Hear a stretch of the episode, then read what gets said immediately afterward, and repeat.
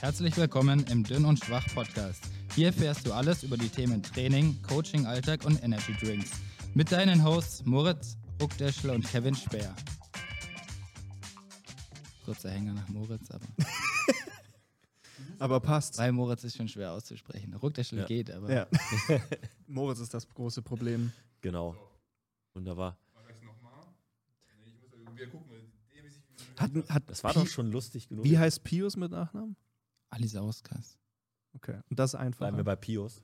Ja, wenn man weiß, wie man. Also, Ja, okay, ich habe es aber auf einem Wettkampf noch nicht einmal gehört, dass es richtig ausgesprochen wurde. Das kann ich mir gut vorstellen. Ja, oder P-Juice, genau. Stimmt, der P-Juice. Junge, Junge, Junge. Oh, shit. ähm, ja, bleiben wir einfach drin. Ja. Ja, wir nehmen das einfach so mit. Na gut. Ähm, insofern, wen haben wir denn hier sitzen? Ich meine, ihr habt das sowieso am Titel schon gelesen, aber ich würde sagen, Max, stell dich doch einmal ganz kurz vor. Wer bist du? Was machst du so? Äh, Ja, ich bin der Max. Ich ähm, bin selber noch. Damit können wir nochmal anfangen. Das noch sollte da nicht hin. Alles gut, alles gut. Ähm, ja, ich bin der Max. Ich bin äh, Kadathlet in der 83er-Klasse und war jetzt bei den Worlds, sowohl als Athlet als auch ähm, als Head Coach. Und genau, war mein, meine erste Worlds in beiden Rollen, also sehr aufregend für mich. Ähm, genau, und darüber wollen wir heute reden. So ist es, genau. Also insofern Powerlifter und Powerlifting-Coach, beides dann auch bei den Worlds als Premiere. Insofern, ich glaube, da haben wir auf jeden Fall ein paar gute Punkte oder ein paar Stories, die du uns da entsprechend erzählen kannst. Aber ich würde sagen, Kevin, du hast sicher Ja. schon wieder ziemlich Durst. Als Powerlifter kennt man sich ja mit Monster sicherlich aus. Ja. Deswegen. Insofern haben wir hier was mitgebracht und äh, ich habe ich hab Max angeboten, er kann entweder das klassische Weiße oder das äh, weihnachtlich rot aussehende äh, Wassermelonenmonster und er hat gemeint, er möchte das, weil davon hat er nur Schlechtes Ja, gehört. aber ich habe es halt noch nicht probiert und es kann halt auch Insofern, nicht sein. ja, jetzt wird es einmal ausprobiert. Ich muss auf den Gesichtsausdruck warten. Nichts Besonderes. Okay. Aber ich hätte es mir schlimmer vorgestellt. Ja, ich finde, ich find, kennst du diese, diese Wassermelonen, ja, Gummibärchen, wie auch immer, diese Ja, soften? so wurde es mir auch beschrieben. so ja, genau. ungefähr. Ich finde, so schmecken die. Es, ist, es sei mal dahingestellt, ob man das gut oder schlecht findet, aber so, so Ja. schmecken sie. Das kommt schon ziemlich genau hin. Aber über das Weiße geht einfach nichts. Das stimmt. Was wäre was wär deine Top-3-Liste? Das Ähm. Weiße und dann? Also das blaue feiere ich zurzeit, also das blaue äh, Zero. Das normale Zero? Das kann man feiern. Nee, nee, nee. Also schon das Ultra. Ja, ja. Ja, ja, Oh, okay, okay. gut. Ja, Ich da, dachte, das- ich dachte mir gerade, Ja, ja. Moment mal. Ja, okay, stimmt. Das blaue Ultra ist Ja. auch richtig geil, das stimmt, ja. Hm, Und sonst wechselt eigentlich. Gerade finde ich das grüne ganz gut. Oder das schwarze Ginger finde ich auch nicht schlecht. Aber das passt nicht so zum Sommer. Das trinke ich dann eher so im Herbst und Winter und so. Okay, das heißt, das wird Das auch ist nach auch den saisonal, Jahreszeiten ja. Saisonal. Okay, ja, das ist auch Genau. wichtig. Wenn Das ist auch eine gewisse Ja, Periodisierung. das blaue würde ich ja. nie im Winter trinken. Das ist einfach ein Sommermonster. Ja, das stimmt. Ja, das ist halt so ein bisschen wie so ein Gatorade, Powerade. Es schmeckt halt nach blau, ne? Also deswegen. Nee, das schmeckt doch nach irgendwas Mango oder sowas ähnliches. Moment, da meinst du ein anderes. Da Ach meinst so, du, ich du weiß meinst das welches. Mango Loco. Nee, nee, nee, nee. aber da ähm, gibt es eins, das sehr ähnlich schmeckt. Das es gibt doch eins, das wie das Mango Loco schmeckt, aber ein Ultra ist. Weißt Ja. du, welches ich Ja. meine? Oh. Das ist, aber das ist so türkis Ja, oder das ist eher sowas. Türkis. Kann Das ist kein, das ist kein. Ja, okay. Ja, ich, okay, stimmt. Ja, das stimmt. Das, ich finde, es schmeckt nach Ananas, aber okay. Das kann auch sein. Ja. Das ist ein bisschen verfälscht, aber okay. Aber gut.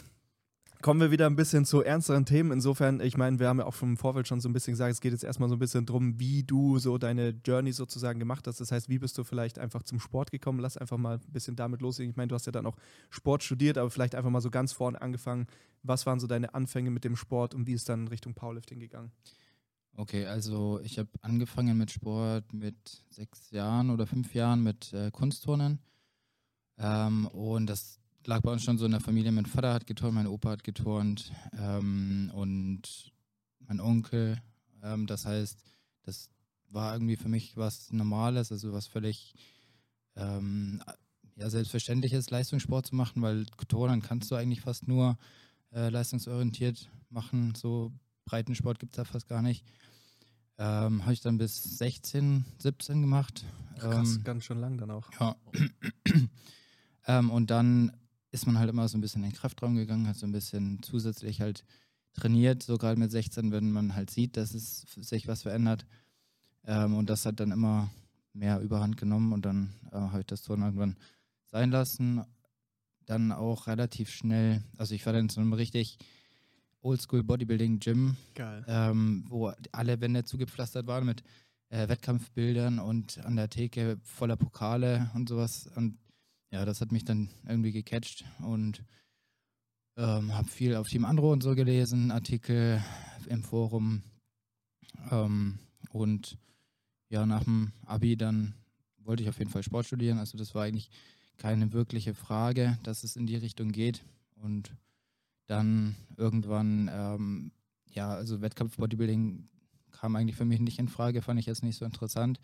Aber irgendwas brauchte ich und dann kam ich halt ja, in Jena, habe ich den Bachelor gemacht, dort zum äh, Kraft-3-Kampf und genau, dann hat es mich so richtig gecatcht. Und ähm, hatte ich so ein Jahr, also das ist mein erstes Jahr, wo ich mir gedacht habe, okay, in einem Jahr mache ich die Deutsche mit und da will ich aufs Treppchen. Und das war mein ehrgeizigstes Jahr, glaube ich. Also da bin ich jeden Morgen aufgestanden, äh, habe überlegt, okay, was kann ich heute machen, um dieses Ziel zu erreichen, habe ja alles danach ausgerichtet und ähm, ja, ich glaube, in dem ersten Jahr habe ich so 130 Kilo aufs Total gepackt. Also ich habe, als ich mich Wow. entschieden habe, äh, Powerlifting richtig zu machen, habe ich einen Maxout gemacht.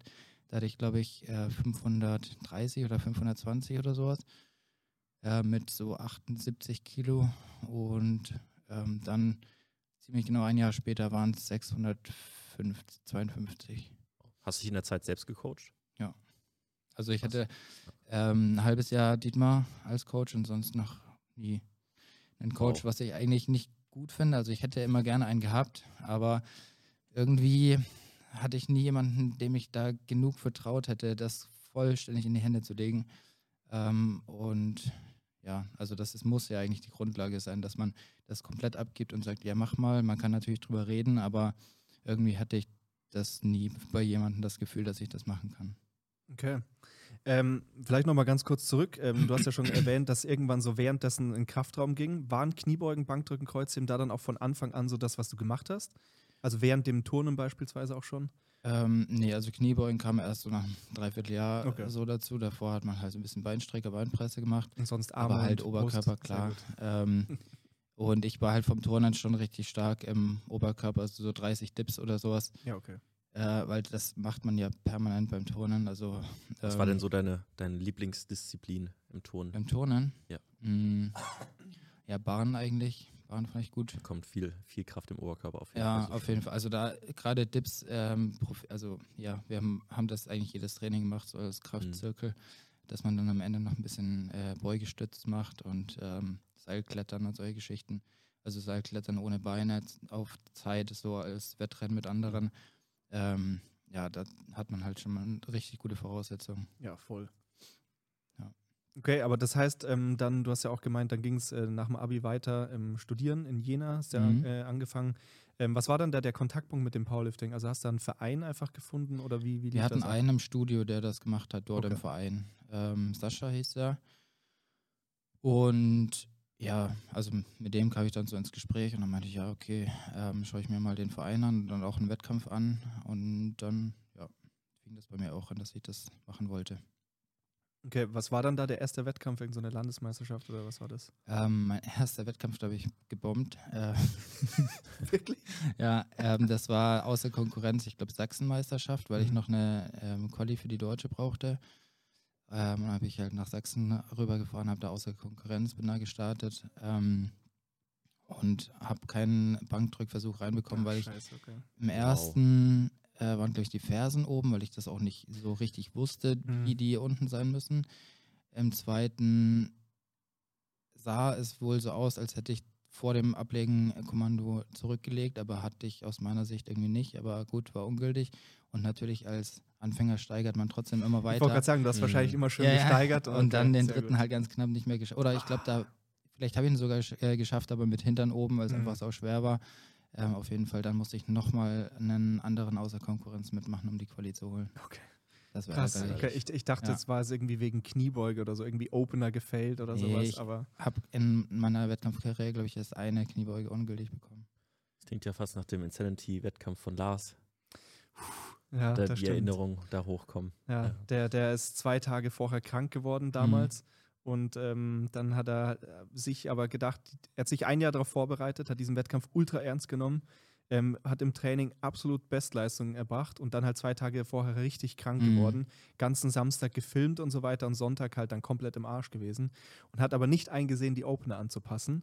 Ich glaube, bei der Kniebeuge hat er so ein bisschen runter reguliert, aber bei der Bank wollte er sich unbedingt, ich weiß nicht mehr, 160, 170 Ja, irgendwie sowas beweisen holen auf jeden Fall. und hat halt einfach den Opener zu leicht, also ist halt zu, zu faul rangegangen und hat den halt gefailt. Mhm. Und naja, dann war halt einfach die Luft raus. Ja. Und Ja. dann ist er gebombt, oder was? Ja, dreimal ungültig gekriegt. Sie haben dann gesagt, hey, komm, Lars, bist jetzt hier und so, mach jetzt weiter. Er Mhm. hat dann auch das Heben noch gemacht, hat auch PR gehoben, war dann noch ein ganz schöner Abschluss so. Und ich meine, ihm war jetzt das auch so ein bisschen egal, ob er da dann irgendwie eine Urkunde kriegt Ja. so. Also deswegen, es war dann alles halb so wild, aber ja, war, war nicht so schlau, aber Ja.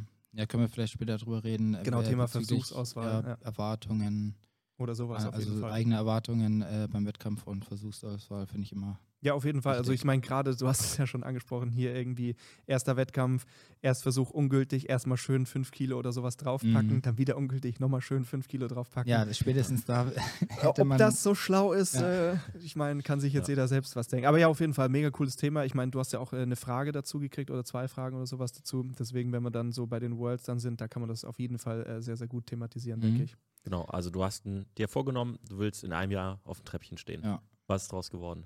Ja, zweiten habe ich gemacht um ein halbes Kilo. Also um Wow. ein halbes Kilo am ersten vorbei.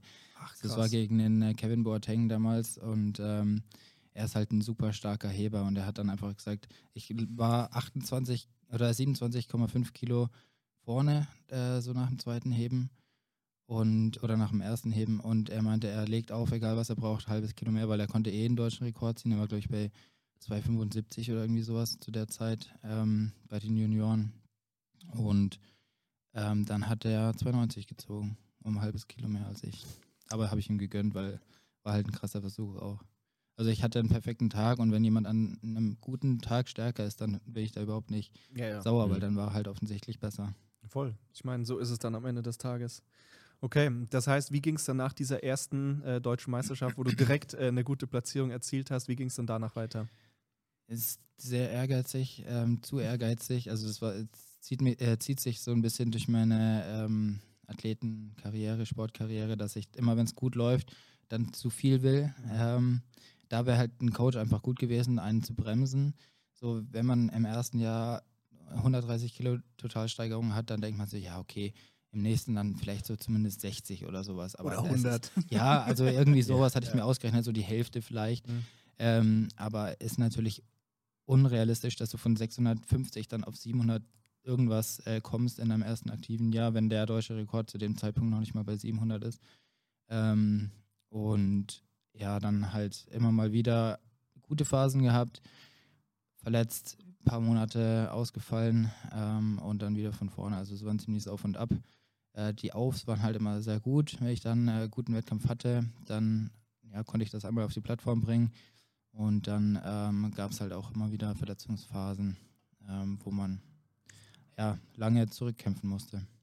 Ja, ich meine, du hast ja dann vor allem eine große Verletzung, wenn ich das so richtig beobachtet habe. Ich meine, so das mit dem Knie. Oder also ich hatte davor schon mal Okay. äh, eine ja, Ellenbogen-OP, äh, wo ein freier Gelenkkörper äh, entfernt werden musste, so wie bei ja, Brad Gibbs hatte das gleiche ja jetzt vor ein, zwei Jahren. Ähm, und an sich sind das ja keine krassen Eingriffe, aber trotzdem bringt es einen raus. So die Wunden, die Gelenkkapsel ist erstmal ähm, ein bisschen beschadet, vernarbt vielleicht, ähm, zieht und zwickt und gerade wenn man halt, also das am Ellenbogen ist schon ein paar Jahre her, dann wusste ich halt auch nicht so perfekt damit umzugehen im Training. Ähm, und dann halt das, das Knie, im Meniskus.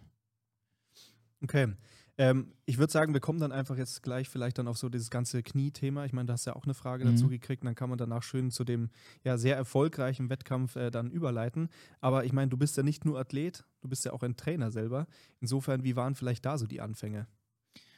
Ja, also eigentlich hat es dann, glaube ich, nach meiner ersten Deutschen äh, angefangen. So, ich war dann schon gegen Ende oder in der zweiten Hälfte meines Bachelorstudiums.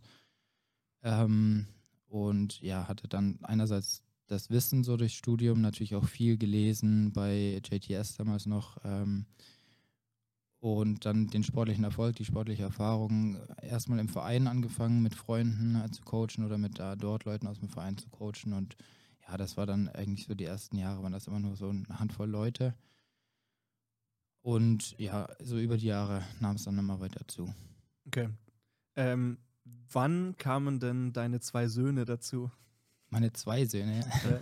Also ja, Pius äh, sehe ich so ein bisschen als mein, ja, wie so Protégé könnte man nennen, weil er einfach einer meiner längsten Athleten jetzt, die an wirklich am Stück, die ich jetzt am Stück coache, das sind jetzt glaube ich so dreieinhalb Jahre oder sowas und dann, und ich habe letztens nochmal nachgeschaut, sein erster Wettkampf, aber ich weiß es gar nicht mehr, auch irgendwie sowas 500, ah shit, ich weiß nicht mehr, wie, was es an total war, aber verglichen mit den Leistungen heute sind halt 200 Kilo äh, Totalsteigerung in dreieinhalb Jahren. Ähm, wenn man halt das mitmacht und er hatte ja auch immer mal wieder ähm, Verletzungen oder so Ups, äh, das lässt sich fast nicht komplett vermeiden. Auf jeden Fall, ja. Ähm, aber ja, so jemanden so über einen langen Zeitraum zu begleiten und, dem, und dann mit ihm zusammen auf der äh, WM-Plattform zu stehen, auch noch gegeneinander anzutreten, ähm, das ist natürlich ein super geiles Erlebnis. Wie kam Wen meintest du jetzt mit meinem zweiten? Ja, der Nikolai. Ja, der ist halt jetzt äh, sehr präsent äh, so Äh, auf ist der erst sozialen frisch Medien. dabei? Ich dachte, das war auch Vergleichsweise einer schon. der ersten. Nee, nee, so. den habe ich jetzt nicht so lang, also da habe ich ein paar, die äh, länger dabei sind. Nikolai, boah, weiß nicht, etwas über zwei Jahre wahrscheinlich. Ähm, ja, aber er ist halt einfach sehr äh, präsent so in den sozialen Medien, deswegen nimmt man den am ehesten noch wahr. wie kamen denn die Anfänge für dich als Coach? Weil ähm, wir haben da schon öfter drüber geredet, auch mit anderen Coaches. Ähm, warst du einfach im Studio, warst halt eben der Stärkste und dann hat jemand dich angesprochen und äh, gesagt hat so, boah, cool, kann ich auch mal einen Trainingsplan von dir haben? Oder wie kam quasi dieser Prozess, weil Coach werden wollen und dann wirklich Coach sein, ist ja nochmal ein Riesenunterschied. Mhm. Wie kamen dann die ersten Kunden, die ersten Leute, die von dir trainiert werden wollten?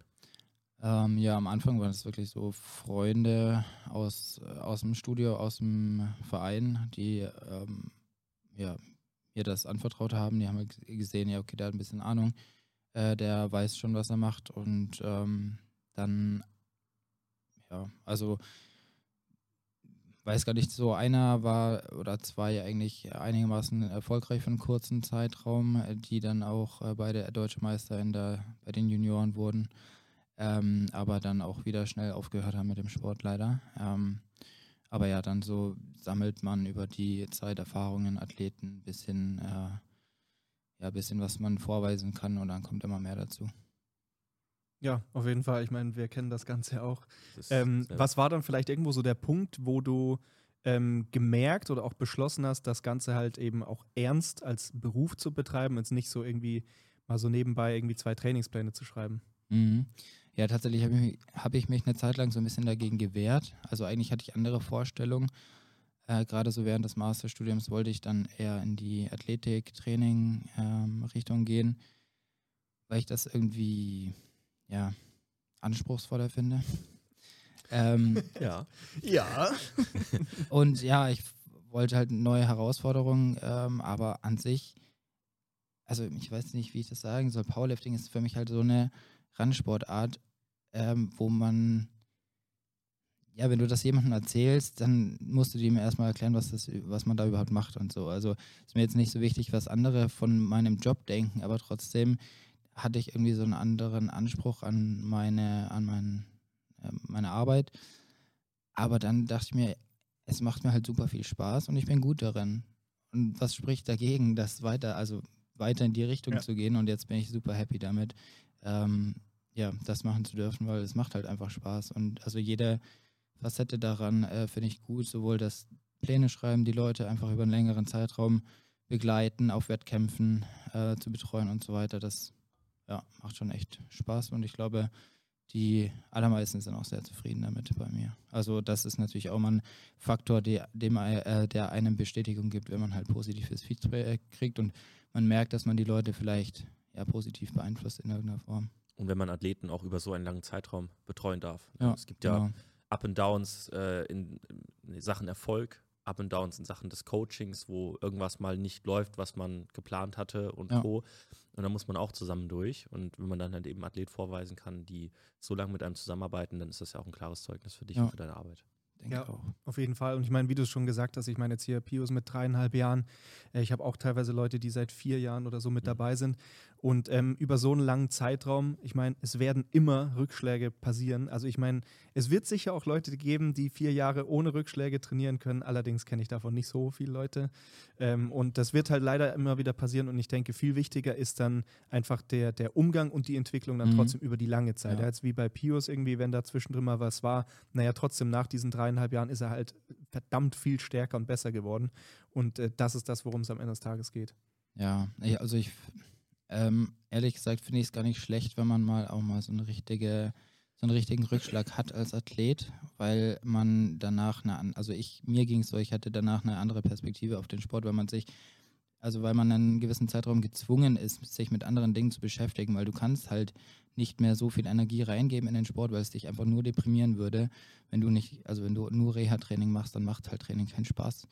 Ähm, und da musst du dann ja, dich irgendwie damit arrangieren mit dieser Situation, das Beste draus machen. Und ich habe ja danach eine, hatte ich eine ganz andere Einstellung und Perspektive zum Sport, die finde ich gesünder ist. Also dann kann man auch mal mit schlechten Tagen oder Phasen viel besser umgehen, weil man einfach nicht mehr das als sein einziges, äh, ja, an sein einziges ähm, äh, Lebensmittelpunkt ansieht.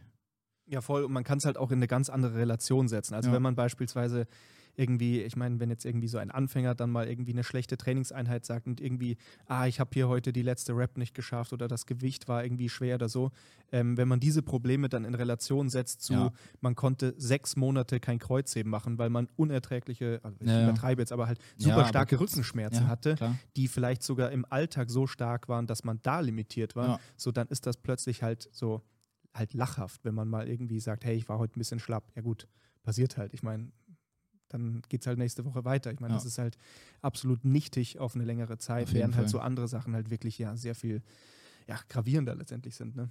Richtig. Absolut. Gut, jetzt sind wir schon bei gravierenden äh, Einschnitten und Verletzungen. Insofern, ich meine, ähm, vielleicht kannst du da jetzt so ein bisschen einfach erzählen, was da so ein bisschen mit dem Knie war und dann halt letztendlich auch dieser Prozess, der danach, der, der danach ja dann auch sehr erfolgreich war, muss man sagen. Ne? Ja, also bin ich jetzt gerade erst wieder so drin in der Phase, wo man das als erfolgreich bezeichnen kann, würde ich sagen.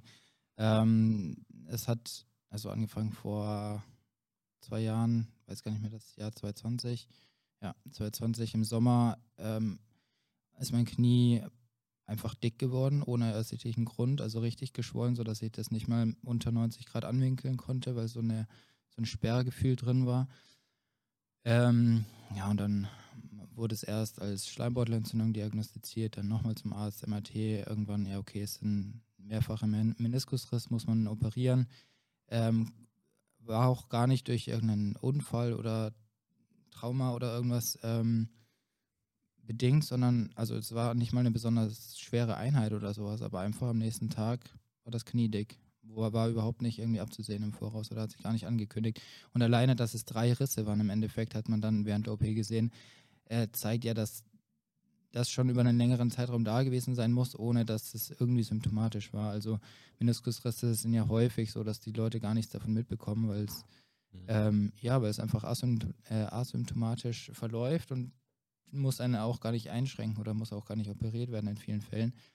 Ähm, aber bei mir war es dann halt eben so, dass es ähm, nicht mehr auf so einem Level war, wo man es einfach irgendwie drumherum trainieren konnte, weil es immer wieder angeschwollen ist nach leichterer Belastung. Ähm, und dann war im ok also Ende Oktober 2020 die OP. Ähm, und danach, genau, dann die Reha, also Krankengymnastik, ähm, lief ganz gut. Dann blöderweise noch eine Thrombose in den Beinen bekommen. Ähm, und dann kam der Lockdown und das wäre gerade die Phase gewesen, wo man so aus der Krankengymnastik, aus der ersten Reha nach der OP ins Training wieder zurückkommt. Und wir hatten ein bisschen, äh, also einen Langhantel und Ständer und sowas zu Hause, aber keinen Raum dafür. Das heißt, wir haben immer in der Tiefgarage trainiert, meine Freundin und ich. Das Ähm, gesehen, ja. mussten das immer aus dem Kellerabteil rübertragen in die Tiefgarage, war halt kalt im Winter, äh, dunkel, man, man musste immer wieder alle paar Minuten zum Bewegungsmelder laufen, um das Licht anzumachen. Wow. Ähm, und das fuckt ab, also da hat man absolut keine Lust zu trainieren Mhm. und das war auch meine unmotivierteste Trainingsphase meines ganzen Lebens. Ähm, einfach mit einem schmerzenden Knie, wo du deine Alt also wo du einfach keine Leistung bringen kannst, wo du dann erstmal so mit 60 Kilo Kniebeugen wieder einsteigen musst. In so einem Trainingsumfeld zu trainieren, äh, muss, also muss ich sagen, war nicht, äh, das habe ich nicht perfekt so gemacht, wie man es hätte machen können. Habe halt öfter auch mal eine Trainingseinheit geschoben, was ich zuvor noch nie gemacht habe. Ähm, einfach weil es überhaupt keinen Spaß macht. Jedes Training war eigentlich so, dass man sich dazu zwingen musste und dass man froh war, wenn es vorbei war und man hatte erstmal wieder einen Tag oder zwei Ruhe. So. Ähm, ja, und dann, als die Gyms wieder aufgemacht haben, dann ging es halt erst wieder los. So richtig halt und dann äh, macht es auch wieder Spaß. Aber ich muss sagen, dass halt seitdem immer mal wieder irgendwas spielbar ist am Knie. Also ich habe da jetzt nicht komplett Ruhe, auch vom Kopf her einfach. Und das nervt. Und ich weiß halt auch nicht genau, was es ist. Also ich habe jetzt in der Woche nochmal einen Orthopädentermin. Ähm, es sind keine starken Schmerzen oder es schwillt auch nicht mehr krass an, aber es fühlt sich innerlich geschwollen, also wie so ein, ja, wie eine Schwellung innerlich an und I don't know. Also, aber ich weiß damit umzugehen im Training, ähm, kann halt nicht so planen oder so trainieren wie jemand, der absolut schmerz- und symptomfrei ist. Ähm, das heißt, ja, das erfordert schon ein bisschen Aufwand und auch ähm, ja, Geduld oder weiß nicht, wie man es nennen soll, aber ich glaube, ich bin da inzwischen so, so geübt drin, ähm, mental damit umzugehen, dass, äh, dass ich das ganz gut hinkriege. Ja, was waren denn dann vielleicht so anfängliche Sachen, die du da jetzt speziell für das Knie gemacht hast? Ich meine, du hast ja auch schon gesagt, so bei null letztendlich mit 60 Kilo angefangen mhm. und klar, die Umstände waren denkbar schlecht. Ich meine, jetzt irgendwie in einem Studio mit irgendwie Geräten und so weiter wäre das Ganze natürlich ja. deutlich angenehmer gewesen. Insofern, vielleicht kann man da so ein bisschen das Ganze machen, wie hättest du es vielleicht in einem Idealzustand gemacht, so diesen Reha-Prozess, wenn du es so hättest machen können, wie du es gewollt hättest? Und was war vielleicht die Realität? Also, mhm. was waren konkret Dinge, mit denen du angefangen hast, die du vielleicht speziell fürs Knie eingebaut hast oder ähnliches? Ja, also ich hätte, also ich hatte ähm, auf jeden Fall die, die Beugung, also die, die endgradige Flexion war halt noch am, am stärksten eingeschränkt, eigentlich noch so ein Jahr nach der OP, was eigentlich auch ungewöhnlich ist. Ähm, das heißt, ich hätte alles gemacht oder habe ich dann auch äh, gemacht, wo man nur so bis 90 Grad Kniewinkel geht, also alles, was problemlos geht und das dann ordentlich überladen, also so weit es natürlich das Gelenk äh, zulässt von der Belastung her. Ähm, aber halt keine tiefen Kniebeugen, sondern ich habe dann auch mit Boxkniebeugen gearbeitet, mit Breitenstand, ohne viel Knievorschub. Ähm, ich hätte auf jeden Fall mehr mit Isolationsübungen äh, gearbeitet, um die Muskulatur halt aufzutrainieren, jetzt bewegungsunspezifisch. Ähm, wir blieben dann halt im, bei uns da in der Tiefgarage nur Langhantelübungen. Das halt kann man auch nur, klar, es gibt noch andere Übungen als eine Kniebeuge, aber trotzdem ist es was anderes, als wenn man irgendwie Beinstrecker oder sonstige Geräte zur Verfügung hat, um sein Knie isoliert oder seine Beinmuskulatur isoliert äh, ein bisschen zu trainieren und das Volumen und die Spezifik in den Grundübungen dann erst nach und nach ganz langsam zu erhöhen. So habe ich es dann auch im Endeffekt gemacht. Ähm, mein Beugevolumen und Hebe, also Sumo-Hebevolumen ist auch nach wie vor deutlich geringer als früher.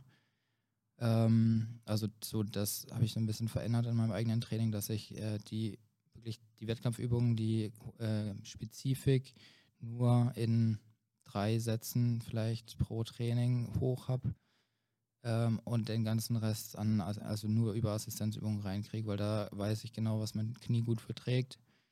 Ähm, aber ja, sowas wie 5x10 Beuge oder das wird, also das wird jetzt nicht mehr gehen einfach. Ja. Krass. Verrückter Prozess auf jeden Fall. Aber wertvoll als Coach.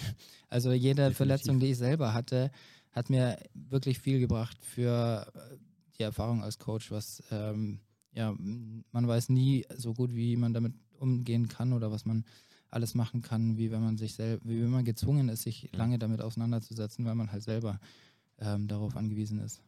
Ja. Klingt, klingt, blöd, sollte man mal gemacht haben als Coach. Ja, so eine Verletzung ein paar Verletzungen, dann ähm, weiß man besser, das zu coachen, ja. Also ähm, einerseits das zu vermeiden schon und wenn es halt dann soweit kommt, ähm, was genau man da machen kann. Ja, auf jeden Fall. Ich meine, so ähnlich wie, wie du meintest, so diese Erfahrung, dass man als Athlet mal so eine Down-Phase mitnehmen. Ich meine, was heißt schon mitnehmen sollte? Die meisten werden es leider sowieso irgendwann haben. Eben. Aber, Aber es dann ist durchaus. Jetzt halt darum, das Beste, also das Maximum rauszuholen aus, aus der Phase und dann nicht sagen, ja, okay, ich warte jetzt einfach, wie es, äh, bis es vorbei ist oder so. Ähm, sondern versuchen da auch ein bisschen mentale Gains zu machen in der Zeit. Ja, das ist äh, sicher dann eins der, der ähm, fast schon entscheidendsten Themen letztendlich, weil wie gesagt, wenn man dann halt irgendwie davor, ich meine, was hast du vor der Knieverletzung da an Kniebeugen auf Raps gebeugt? Also mein, mein Volumen-PR waren wirklich 5x10 mit 200. So, ne? Und dann halt letztendlich wieder runter auf 60 Kilo oder irgendwas. Also ja. ich meine, selbst unter 100 Kilo ist ja dann wirklich sehr, sehr wenig. Ähm, und dann, wie du halt selber schon beschrieben hast, da macht es halt nicht mehr so viel Spaß. Ja? Ich meine, jedem macht das Training Spaß, wenn man jede Woche wieder fünf Kilo draufpacken kann und man sich geil fühlt und dann äh, wieder ein neuer Block und dann Singles und sowieso, dann macht Training immer Spaß. Das dann, ist halt auch das Leichteste. Äh, also genau, genau, weil also da, dafür brauchst du ja keine Motivation oder ja. ähnliches, weil jeder will das.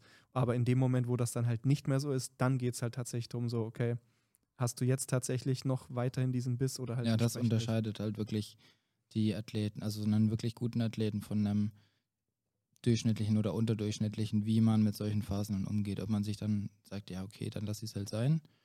Okay, dann war es das mit deiner sportlichen Karriere oder es zieht sich deutlich länger, als es müsste oder du versuchst halt, auch wenn es in der Zeit halt keinen Spaß macht, den Fokus hochzuhalten und sagen, okay, es ist halt jetzt einfach so, ich äh, versuche jetzt das Allerbeste zu machen, selbst wenn es einfach für ein paar Wochen oder Monate absolut keinen Spaß macht.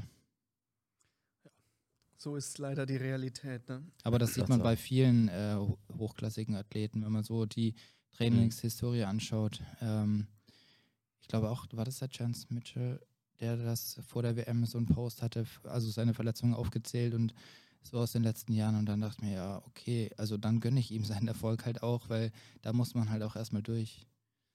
Hm. Ja, ich meine, das wird so oder so, wenn man halt konstant über Jahre dran bleibt, ja. wird sich etwas ansammeln. Ja. Da kommst du kaum drum herum. Ja. So, am Ende ist aber der entscheidende Punkt, wie gehst du damit um? Ne, was machst du draus? Genau. Wie nutzt du diese Situation? Und am Ende der, der halt konstant eben dabei bleibt. Consistency is key. Ja. Das würde man sagen. Es klingt halt super stupide, aber es ist einfach so. Also einfach, ja, lange dranbleiben und so abgedroschene Sprüche, es ist ein Marathon und kein Sprint, aber es ist halt die Wahrheit. Voll, und ich meine, es ist halt dann auch immer wieder, und ich meine, du hast vorhin auch schon erwähnt mit ein paar Leuten da, ähm, die irgendwie dann auf einer deutschen Meisterschaft vielleicht als Junior irgendwie dann direkt Top 3 gemacht haben oder ähnliches und ähm, dann halt wieder aus dem Sport verschwinden. Und es kann natürlich immer 100 Gründe haben, warum man mit dem Sport aufhört. Ja, vielleicht, keine Ahnung, macht es einem einfach keinen Spaß oder man entwickelt sich privat weiter oder was auch immer. Aber teilweise kann es halt dann auch einfach sein, dass halt so, wenn man am Anfang so diese übertriebenen Gains mitnimmt, so irgendwie 130 Kilo ja. aufs Total, und dann kommt plötzlich dieser Punkt, wo man vielleicht eine Verletzung hat oder wo halt das Training plötzlich halt mal stagniert. Und ich glaube tatsächlich, dass das halt dann auch vielleicht mal dazu führt, dass halt dann Leute sagen, ja gut, dann mache ich halt was anderes. Ja. So, das ist dann halt auch irgendwo schade, weil wer weiß, wenn, wenn man dann halt nochmal fünf Jahre dran geblieben wäre. Aber ja, wenn, wenn einem das halt keinen Spaß macht, wenn man da nicht die Geduld mitbringt, dann ist es natürlich schwierig. Ne? Ja. ja. Lass uns über den Weg danach sprechen, wie es dann weiterging. Also hat sich ja wahrscheinlich relativ lang gezogen, auch bedingt durch den Lockdown und die mhm. schwierigen Trainingsbedingungen, die wir waren. Wie ging das dann weiter, dass du wieder normal ins Training einsteigen konntest? Ähm, ja, wir haben ja bei uns relativ nah das Flex in Hürth, ähm, was ja eigentlich schon relativ viel bietet für, für so eine Art Studio an äh, Geräten und, und sonstigen mhm. Equipment. Ja, und dann habe ich mich erstmal so ein bisschen ausgetobt, habe auch wieder mehr turnerische Elemente im Training gemacht, einfach weil ich Spaß dran hatte und weil ich auch immer ein äh, Anhänger oder ein Befürworter davon war, einen sehr umfassenden Grundlagenblock oder Phase zu fahren. Also selbst wenn es jetzt gar nichts direkt für deine, für deine ähm, ja, Grundübungen bringt für deine Maximalkraft im direkten Sinne. Aber alleine so aus meinem Leben die Erfahrung, dass ich halt mit dieser guten turnerischen Basis direkt so viel im Kraftsport ähm, herausholen konnte und dann, als ich zum Powerlifting kam, aus meiner guten Muskulatur so viel äh, ausreizen konnte im, im Powerlifting. Ähm, das hat mich definitiv geprägt, dass ich das gut finde, so eine längere, so einen längeren Fundament äh, Block oder Phase zu fahren und dann halt auch ja, Turnen oder was man halt Spaß macht. Wenn jemand irgendwie gerne Rennrad oder Bahnrad fährt oder sowas, kann er das machen. Wenn jemand gerne sprintet oder sonstiges, also alles, was nur zumindest grob in die Richtung geht, die Muskulatur beansprucht und die Energiestoffwechselwege ganz grob äh, beansprucht, dann ähm, finde ich das nicht schlecht. Und ja, auch so Mobility-Geschichten ähm, fand ich interessant, gerade in der Phase, wo ich dann verletzt war und da eben sehr eingeschränkt war, ist natürlich das umso interessanter, da ähm, ja so unlimitiert wie möglich zu sein. Also gerade was so Beweglichkeit ähm, und, und Mobility angeht, fand ich dann geil, habe ich ein bisschen gemacht, aber dann halt auch ein paar Wochen, als es dann wieder, als dann im Krafttraining einfach wieder mehr ging, wurde das auch immer wieder weniger. Aber da sehe ich in Zukunft immer wieder, also das wird in Zukunft auf jeden Fall auch wieder kommen, dass ich da mehr in die Richtung gehe, weil ich es einfach cool finde.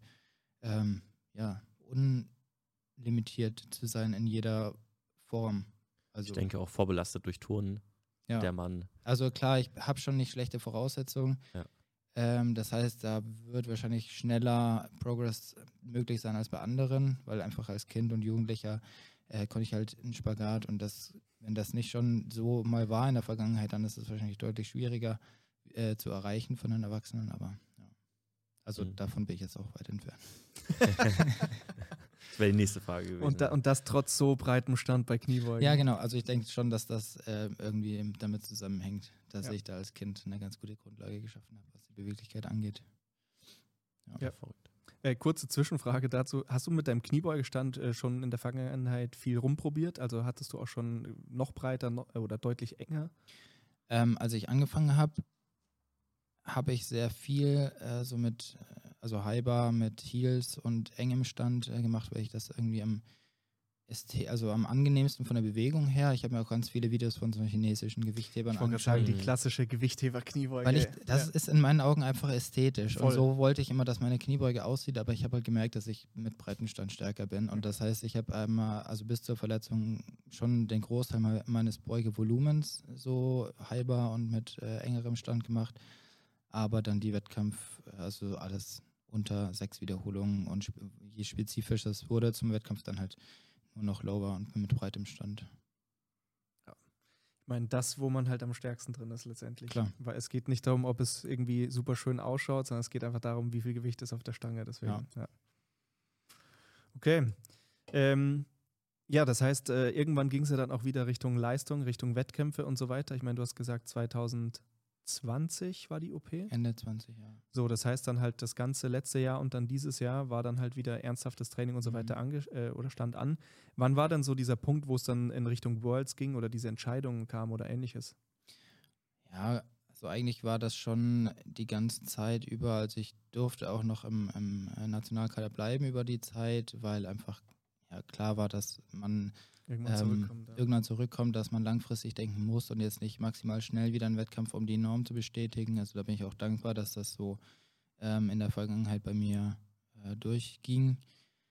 Äh, von Verbandsseite aus, dass, ja, äh, ähm, das heißt, das Ziel war immer da, wieder international zu starten. Und dann war das eigentlich so die erste Gelegenheit, wo es realistisch war dieses Jahr.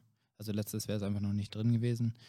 Ähm, und ich wollte da auch wirklich nichts überstürzen. Ähm, ja, und dann war es eigentlich so im Laufe des letzten Jahres war dann klar, dass es äh, zu diesem Sommer wieder möglich sein wird. Und dann habe ich dann auch das ins, ins Auge gefasst. Hast du dann letztes Jahr, also du hast auf jeden Fall die Bezirksmeisterschaft oder irgendwie sowas mitgenommen, kann das sein? Genau, einfach äh, aus Quali, also weil die Deutsche dieses Jahr war eigentlich für Februar angesetzt und da ah, brauchte okay. ich noch eine. Quali. Äh, und aber auch einfach wieder einen Wettkampf zu machen. Okay. Und damals konventionell gehoben, oder? Ja, genau, weil komischerweise Sumo macht mir im Knie mehr Probleme als äh, Beuge tatsächlich. Ach, okay. Also jetzt gerade auch wieder Beugen geht ziemlich gut, aber Sumo heben habe ich seit der WM fast gar nicht, weil es noch weh tut. Okay. Mhm. Jo, okay. Das heißt, irgendwann dieses Jahr ging es dann tatsächlich sehr stark dann Richtung Worlds letztendlich. Ähm, insofern, vielleicht kannst du da so ein bisschen, ja, wie, wie, so die Vorbereitung letztendlich auch mit dem Knie lief, auch was so die Zahlen anging. Ich glaube ja, Bankdrücken hast du ja auch letztes Jahr dann, glaube ich, schon bei dem kleinen Wettkampf ein PR gedrückt oder so. Ja, da waren die 180, aber da war ich deutlich schwerer. Deswegen, also das war eigentlich das Ziel, dann äh, die gleiche Leistung. Ich hatte gar nicht, also ich habe andere Erwartungen als früher. Da denkt mhm. man ja, okay, aber dann werde ich mich schon noch steigern. Auch wenn Packe ich, ich ja bis nächstes Jahr nochmal 5 Kilo drauf. Ja, ja, nee, also mein Ziel war halt wirklich die Leistung mit weniger Körpergewicht einfach zu wiederholen, aber das wurde dann nichts aus verschiedenen Gründen. Ähm, Äh, was war die Frage nochmal? Wie so allgemein die Vorbereitung dann dieses Jahr lief, also wie es da auch so mit Zahlen äh, und so weiter ging. Ich meine, weil dann, also die Worlds sind ja schon ein großer, wichtiger Wettkampf. Insofern, wie war da einfach so allgemein diese Prep nach dieser langen Kniereha Mhm. und so weiter? Also, was mir schon von Anfang an bewusst war, dass die, also dass die Leistung und die, die Basis, die Grundlage da ist ähm, und dass das Wichtigste ist, sich nicht zu verletzen. Und da habe ich, weil das war in der Vergangenheit auch häufig so, wie gesagt, wenn ich eine gute Phase hatte, einen guten Aufbau, äh, Block oder Phase, dann wollte ich dann halt auch weiterballern und habe von Anfang an irgendwie zehn Wochen vorher schon Vollgas gegeben. Ähm, und dann ist halt vier Wochen vor dem Wettkampf zwickt es an allen Enden und äh, man muss dann doch irgendwo reduzieren oder Schmerzmittel nehmen oder sonst irgendwas. Und das kann's halt, also das wollte ich nicht mehr und das ähm, ist auch nicht das Ziel. Ähm, das heißt, ich bin schon bewusst so dran gegangen, so ähm, ja, konservativ wie möglich. Äh, ich habe auch mein Gewicht früher reduziert, also mein Körpergewicht früher reduziert als in der Vergangenheit. Dass ich schon äh, so fünf Wochen vorher bei 86 etwa, 86,5, was so mein Zielgewicht ist, von wo ich dann Watercut machen kann, ähm, sodass ich in der vor direkten Vorbereitung nichts mehr wirklich abnehmen muss. Das hätte ich in der Vergangenheit auch anders gemacht, ähm, einfach um das Verletzungsrisiko dann in der Vorbereitung noch weiter zu minimieren. Ähm, und wie gesagt, so die, das spezifische Volumen sehr gering gehalten, viel über Assistenz gemacht. Ähm, und dann die letzten, ja, eigentlich so richtig Gas gegeben habe ich dann erst so vier, fünf Wochen vorher. Also was heißt richtig Gas? Also ich war schon permanent ähm, absolut fokussiert darauf, aber ja, so, dass man merkt, okay, ähm, ich bin nicht an meiner Leistungsgrenze permanent. Das ist einfach zu risikobehaftet aus meiner Sicht. Und dann ähm, habe ich so fünf Wochen vorher, wollte ich nochmal so einen letzten Gang hochschalten. Und dann hatte ich einen Deload vor dem letzten Peaking-Block und direkt nach dem Deload bin ich krank geworden. Ähm, ja, und das war die erste Krankheit seit drei Jahren. Also ich bin Mhm. extrem selten krank eigentlich, aber genau da, nach, gerade auch nach dem Deload, wo man schon so weiß, okay, jetzt bist du eigentlich ein bisschen detrained und jetzt sind es nur noch vier Wochen bis zum Wettkampf und dann krank und dann ähm, ja, war jeder Tag, wo ich mit Halsschmerzen aufgewacht bin, so, so ich wach auf und der erste Gedanke ist, hm, wie fühlt es sich an? Kann ich heute trainieren? Mhm. Nee, heute noch nicht. Und das ist, mit jedem Tag wird es schwieriger, dann ähm, das auszuhalten. Und irgendwann so nach sechs, also ich hatte dann sechs Tage Trainingspause und dann war es immer noch nicht weg, aber ich dachte, ja, okay, jetzt muss halt. Also wenn es jetzt, ich jetzt nicht wieder anfange, dann äh, kann ich es auch gleich sein lassen. Mhm. Äh, und dann hat es zum Glück gereicht. Also ich habe es dann auch noch äh, länger mit mir mitgeschleppt, aber es wurde im Laufe der Zeit besser, so immer weniger Husten und Halsschmerzen und so. Ähm, so dass das eigentlich dann äh, gerade so nochmal gut ging. Aber ja, es hat ein bisschen Leistung und gerade halt in der Bank hat es definitiv Leistung gekostet. Also da merke ich so eine Trainingspause immer am stärksten. Mhm. Ja, ich denke auch, vier Wochen vorher ist jetzt ein recht ungünstiger Termin dafür. Ja, das ist wie der Klassiker, man freut sich das ganze Jahr auf den Urlaub, man fährt in den Urlaub und wird erstmal krank. Ja, So in die Richtung geht's. Ähm, ja, aber auf jeden Fall eine, eine spannende Vorbereitung, äh, die du natürlich auch wieder selbstständig gemacht hast. Ja. äh, selbst vorbereitet. Wie, ich meine, Moritz und ich sind auch immer Fan davon gewesen, sich eher fremdcoachen zu lassen und sind ähm, ja eigentlich immer bei einem, anderen, bei einem Coach gewesen. Ähm, wie muss diese Herausforderung sein, sich selbst zu coachen auf so einen wichtigen, auf so einen großen Wettkampf und wenn man dann halt auch eben noch sowas wie eine Krankheit reinbekommt, Mhm.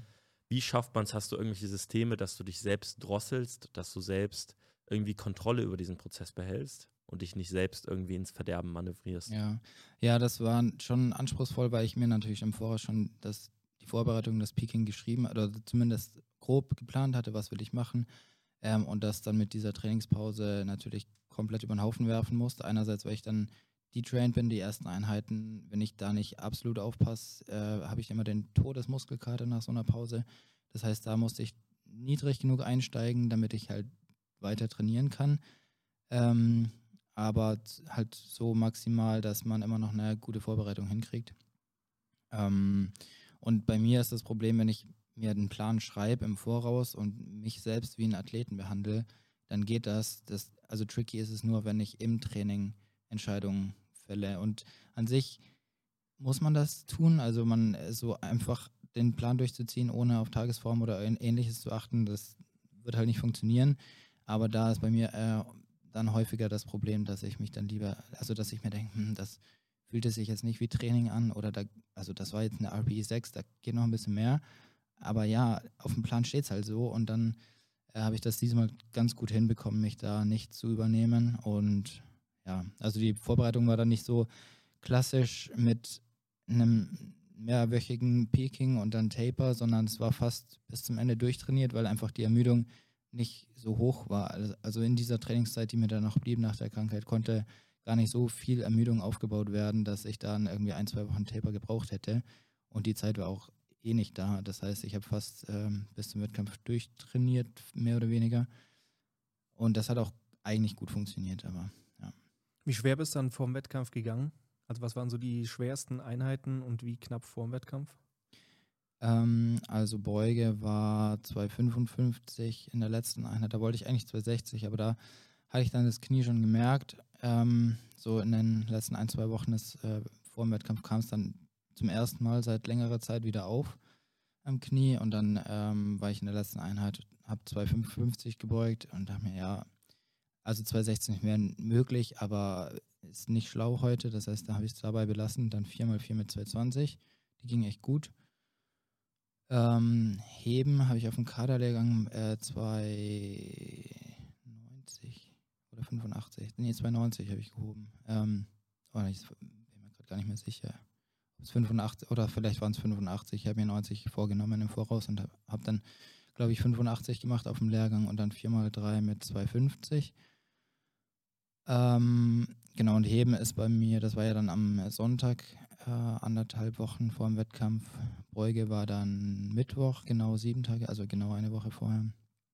Und Drücken war, glaube ich, Freitag das letzte Schwere. Da habe ich dann 5 mal 2 mit 160 gedrückt und danach fiel dann so der Taper an. Okay. Was waren dann die Werte beim Wettkampf? Also 270 Beuge, das, damit war ich sehr zufrieden. Da war auch noch ein bisschen Luft. Ähm, so 75 wäre mein, mein absolutes, also ich habe immer so eine Range, was ich mir vornehme im Voraus. Und 275 wäre wirklich so mein Maximalziel gewesen, was ich äh, mir, was ich dachte, dass ich erreichen kann.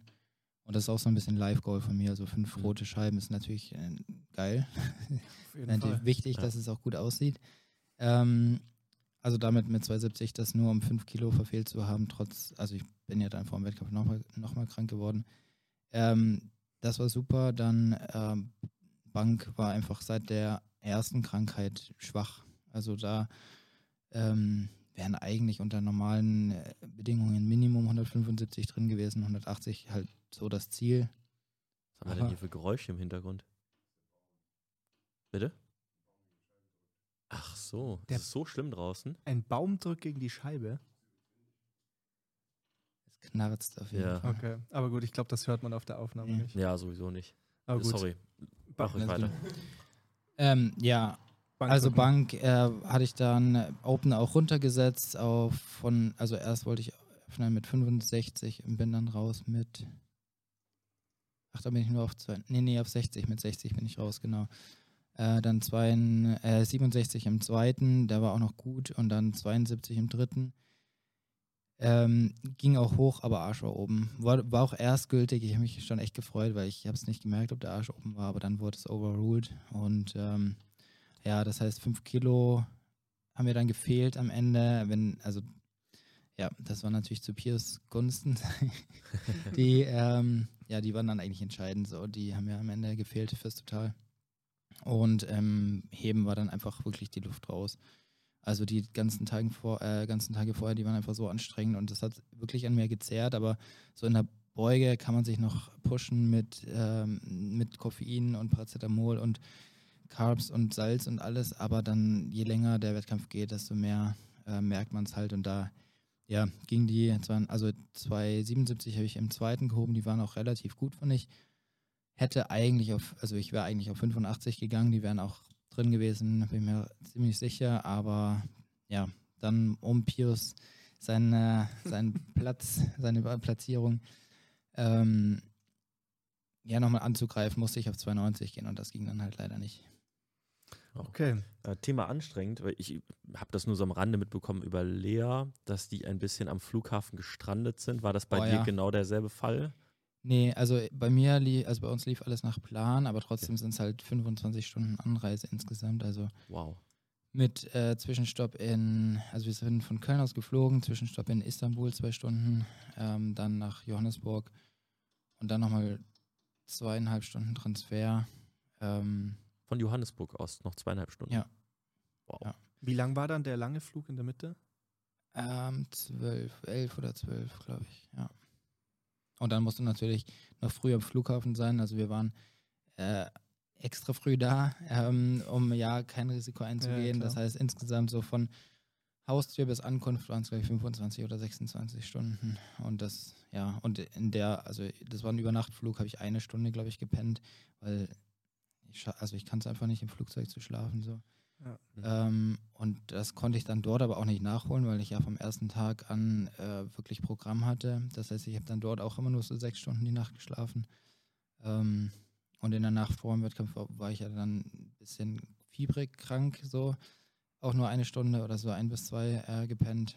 Und ja, also das zehrt einfach immer ein bisschen weg, äh, also von, von den Energiereserven und ja, so kurzfristig kann man dann nochmal äh, sich zusammenreißen, aber wie gesagt, so beim Heben war es dann einfach die Luft raus. Ja, aber das, das klingt auf jeden Fall nach krassen Tagen. Ähm, magst du uns da vielleicht noch so ein bisschen durchführen? Du meinst ja auch Programm stand ja an. Ja, ich meine, du warst ja auch nicht nur als Athlet da. Ähm, wann seid ihr angekommen?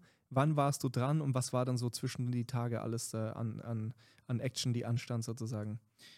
Ja, also ich hatte, wir kamen an Sonntagnachmittag. Ähm, da war dann, also später am Abend war dann dieses Technical Meeting, wo alle Nationen einen Vertreter schicken müssen. Da werden noch so Dinge besprochen wie Athleten, die nicht kommen ähm, oder Änderungen im Zeitplan und solche Sachen.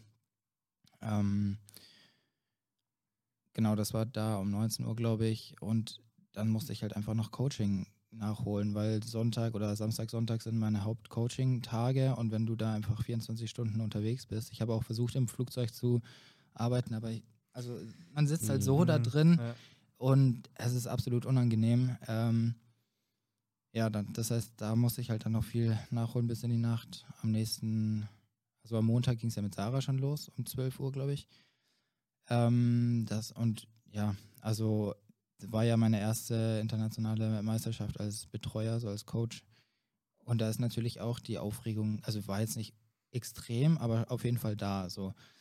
Ähm, aber ich habe mich extrem drauf gefreut, definitiv. Und ja, also das war ein super Einstieg, fand ich mit Sarah, die hat das gut gemacht. Ich fand, ich habe das gut gemacht. Ähm, ja, das hat mir dann also so ein bisschen Stress genommen. Oder was heißt genommen? Stress war jetzt nicht wirklich da. Ich habe mich wirklich absolut drauf gefreut im Voraus und das hielt dann eigentlich auch die ganze Woche an. Ähm, aber anstrengend ist es definitiv. Wie viele ähm, Athleten hast du dann betreut selber? Ähm, na, wir waren neun Athleten inklusive mir und Sonja und Piers habe ich halt nicht betreut, weil die ähm, gleichzeitig mit mir selber dran waren. Das heißt sechs Das Leute. heißt sechs Leute, ja, genau. Auf wie Das viele Tage? Ähm, fünf. Ja, Ja, okay. fünf. Ja, dann hat sich zumindest ein bisschen verteilt. Ja, genau. Also am Dienstag und am Donnerstag hatte ich zwei nacheinander. Also am Dienstag Anastasia und Josh. Ähm, das war dann von, ich glaube, 12 Uhr war Anastasias Waage. Und äh, Josh war nach 10 fertig. Das heißt, über 10 Stunden war ich dann dort. Und das gleiche am Donnerstag nochmal mit Pascal und Sascha. Wenn die halt nach, nach, äh, nacheinander starten, dann sind das einfach 10 Stunden, die du da Wow. stehst. Wie sah dann der Tag vor deinem Wettkampf und an deinem Wettkampf aus? Also wer war vor dir dran? Genau, also Anastasia, ähm, ja, ich glaube um 12 Uhr war die Waage. Ein bisschen vorher muss man schon da sein, auf jeden Fall. Ähm, ihr Wettkampf war gerade zu Ende, dann, oder das über- überschnitt sich so ein bisschen mit Joshs Waage, da war ich dann, glaube ich, nicht dabei. Doch, war ich schon.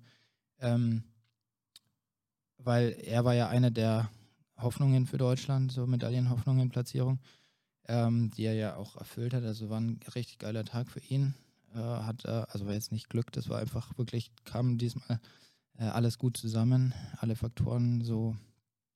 Ähm, und ja, also das fiel halt mit meinem Watercut zusammen. Also ich habe ja an dem Tag äh, noch bis um, weiß gar nicht, 18 Uhr äh, meine 10 Liter getrunken, ähm, ohne Salz und ohne Carbs, also nur Nüsse, eigentlich Nüsse und Nussmus äh, gegessen. Normalerweise esse ich noch ein paar harte Eier an dem Tag, aber die haben die nicht durchgekocht beim Frühstücksbuffet.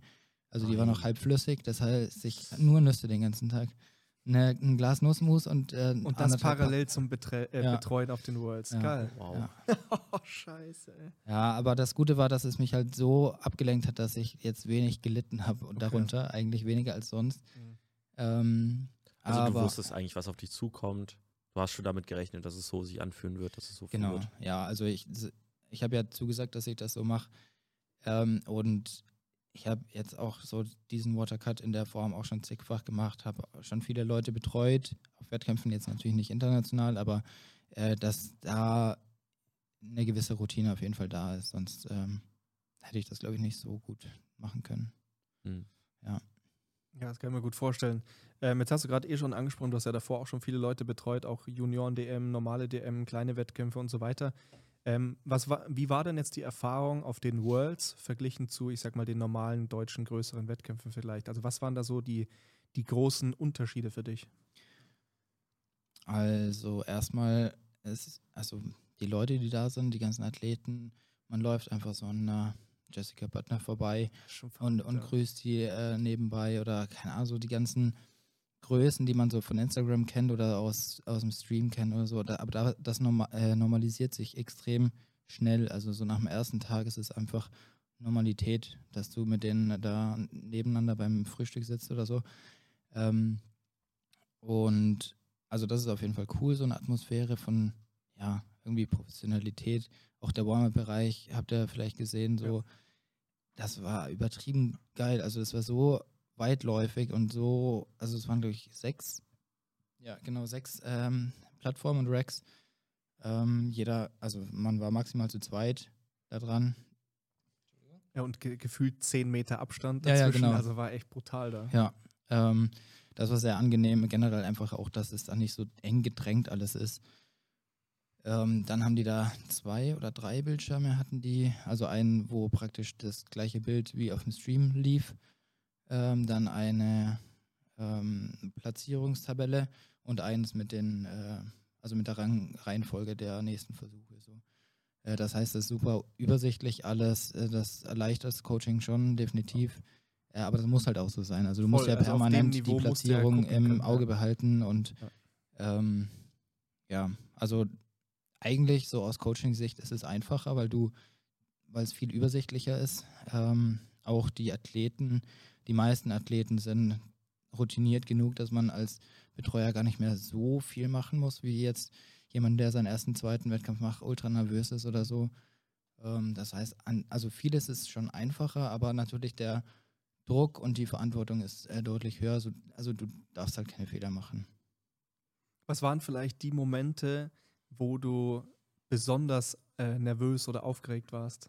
Also definitiv Josh und Saschas äh, letzte Hebeversuche, 100 Pro, weil also bei Josh ging es halt wirklich um die Medaille. Ähm, da, also er, wir haben, ich kannte seine Trainingsvideos, ich habe ihn auf dem Kaderlehrgang gesehen, das heißt, ich konnte seine Form ziemlich gut einschätzen ähm, und ja, an sich lief alles nach Plan, so wie wir es uns im Voraus äh, vorgestellt hatten. Ich habe auch mit seinem, äh, mit seinem Coach vorher noch kurz gesprochen.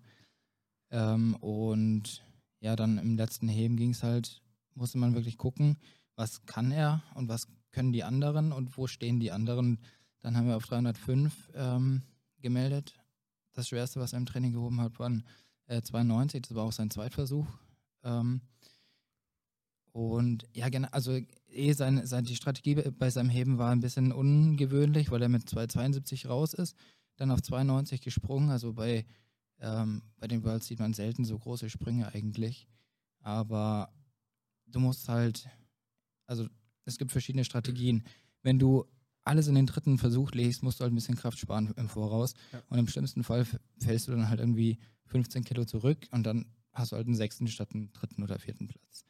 Ähm, aber ja, darauf haben wir so ein bisschen gepokert, dass er sich äh, Kraft spart für den dritten und ja, dann hat er für 730 gehoben und zwei weitere hatten, also der vierte hatte ja das gleiche Total wie er, nur war er schwerer. Ähm, und zwei weitere haben für 732 gehoben und die verkackt im dritten. Das heißt, Mhm. es war einfach super, super knack, äh, knapp Ja. zwischen dritten und fünften Platz oder sechsten Platz. Und ja, da waren wir ey, wirklich nervös. Und da war ich auch froh, dass äh, der Evgeni noch dabei war als äh, Betreuer vom BVDK, der dann so auch die Erfahrung einfach hat, international da noch mit drauf geschaut hat. Ausrechnen, gucken, wie sieht das bei den anderen aus? Sind da noch irgendwie zwölf Kilo drin oder so? Und ähm, ja, also das hat Nerven gekostet im Voraus. Und ja, um 10 waren wir fertig. Am nächsten Morgen um 6 stand ich auf der Waage. Oder um 7. 7, also um 6 Wow. musste ich aufstehen. Ja. Ach, das Ja. war auch noch sein Wettkampf, der als letztes Ja, dran ja. war. Oh Gott, okay, krass. Also das ging, ja, das war. Das heißt, Ich- das erklärt dann auch so ein bisschen, dass du dann über Nacht krank geworden Ja. bist. Also ich, das hat sich schon die zwei Tage okay, vorher angekündigt, aber da war ich dann wirklich, da haben ja auch andere gesagt, dass ich dann einfach wieder tot da aussah. So, äh, ja, also so habe ich mich auch gefühlt. Also ich stand dann am Abend da und dachte mir, boah, morgen Wettkampf. Also ich wollte das nur überleben eigentlich den Tag, aber ja, dafür lief es dann ganz gut. Voll, es gab ja dann so eine schöne Story am Wettkampftag morgens. Ich weiß gar nicht, wer das Bild hochgeladen hat, aber da hat man Max zusammengekauert auf einer Bank schlafend gesehen. Und dann hast du irgendwie als Kommentar hingeschrieben, irgendwie ein Gramm Koffein und äh, Paracetamol regeln oder sowas. Ja, ja. Also wie gesagt, so über Nacht äh, fast gar nicht geschlafen, weil ich halt, weil mir super heiß war. Ähm, und dehydriert. Also ich lag dann im Bett und habe einfach meinen Herzschlag gespürt im ganzen Körper, also im Kopf gehört und im Körper gespürt, so ein einziges Wow. Pulsieren, weil du halt, du bist halt dehydriert, du hast ein bisschen Fieber. Ähm, Energiereserven sind einfach im Keller. Und ähm, ja, dann kann ich eigentlich selten schlafen in dem Zustand. Äh, dann ist immer angenehm, wenn die Waage irgendwie mittags ist oder so. Dann kann man vielleicht noch bis vormittags ein paar Stunden Schlaf reinkriegen. Aber ja, wenn man um 6 Uhr aufstehen muss und um 11 im Bett ist, ähm, dann ja, war halt einfach nichts drin. Und dann habe ich nach der Waage noch versucht, irgendwie da ein bisschen zu pennen. Habe ich da auf so eine Bank gelegt, mit einer Jacke zugedeckt. Ähm, aber ich hatte eigentlich schon Vertrauen, dass ich dann zum Wettkampf wieder aufwach und äh, Leben in mich, also ich, dann eh aufladen äh, mit, mit Carbs und Salz und Wasser und so. Nach der Waage tut schon immer gut, aber das braucht halt ein bisschen, bis es, sich, bis es so Wirkung zeigt. Und als es dann ins Warm-up für die Beuge ging ähm, und dann das Koffein auch langsam so dazu kam. Also jetzt ein Gramm mache ich jetzt nicht als Einzeldosis, sondern über einen ganzen Wettkampf, äh, aber das mache ich eigentlich in jedem Wettkampf. Also das ist so meine, meine Dosis, die ich für mich gefunden habe, die Leistung steigern, aber nicht zu sehr, also nicht mh, zu Hm. zittrig oder nervös macht. Wie, wie sah dann genau die äh, Essens- und Koffeinzufuhr von morgens bis äh, ja, Opener aus? Ja, ähm, ich trinke nach der Waage immer direkt einen Shake aus äh, Dextrose, Instant Oats, ein bisschen Whey, einfach für den Geschmack, äh, Salz und Wasser. Also da ist schon so drei Gramm Salz oder sowas drin und ein halber Liter Wasser und dann einfach so, ja, Riegel, Gummibärchen, einfach Carbs mit wenig Fett, irgendwo, worauf ich Lust habe. Immer mal wieder ein Elotrans zwischendurch ähm, und dann über den Wettkampf eigentlich, äh, über den Wettkampf hauptsächlich Powerade und halt Monster vorm Heben und vorm Beugen.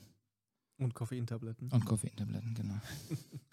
Das heißt, die, der Gramm ist die Koffeintablette und dann noch das Monster dazu oder ist das noch? Nee, ich habe vom, ähm, vom Heben mache ich meistens 450, äh, also insgesamt inklusive Monster. Okay. Ähm, dann vorm Drücken vielleicht gar nichts oder vielleicht 100 Milligramm einfach, um so das, den Spiegel zu halten. Und dann vorm Heben nochmal so 300, 400. Also ich müsste auf jeden Fall den ganzen Tag nur auf Toilette rennen, wenn ich das. Also ich vorm Heben gehe ich das erste Mal aufs Klo, weil einfach du, also ich verliere eh schon dreieinhalb Liter Flüssigkeit, die, also den Tag Mhm. vorher. Und das wird natürlich erstmal aufgefüllt. Du darfst halt auch nicht zu schnell die Mhm. Flüssigkeit reinkriegen, dass es dein Körper gar nicht aufnehmen kann. Ähm, aber ja, im Optimalfall hast du dann eigentlich so beim Drücken dein eigentliches Körpergewicht wieder. Äh, Okay. Und dann so vorm Heben gehe ich eigentlich zum ersten Mal immer aufs Klo.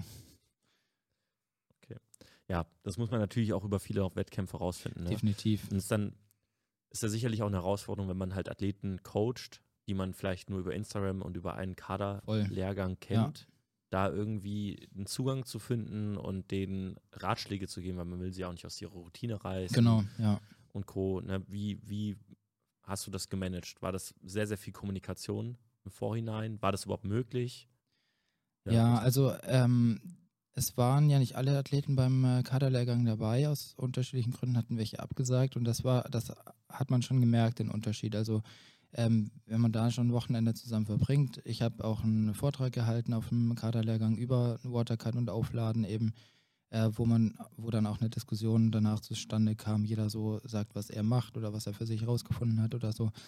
Ähm, das ist super hilfreich, auch sich so kennenzulernen, auch wenn mir eine Sarah vorher sagt, dass sie einfach sehr nervös ist und sich einfach nicht einschätzen kann. Also ich darf nicht auf ihre Meinung hören auf dem Wettkampf, sondern ich muss das halt einfach komplett selber in die Hand nehmen. Dann weiß ich das und dann mache ich das und dann funktioniert das. Aber ähm, ja, wenn man jemanden halt noch nie vorher gesehen hat, dann ist es wirklich schwierig. Und auch gerade mit der Versuchswahl, wenn man dann praktisch auch wenig Videos oder so kennt und nur so die Angaben. Also, was hast du im Training gemacht? Ja, ich habe das und das gebeugt. Das schaffe ich auf jeden Fall im dritten. Dann verlässt du dich halt darauf. Und klar siehst du dann vielleicht im Opener, dass es anders läuft als gedacht, aber das funktioniert ja wie so ein Anker, also die Angabe, die du im Voraus hast. Und allzu sehr wirst du dann davon nicht mehr abweichen.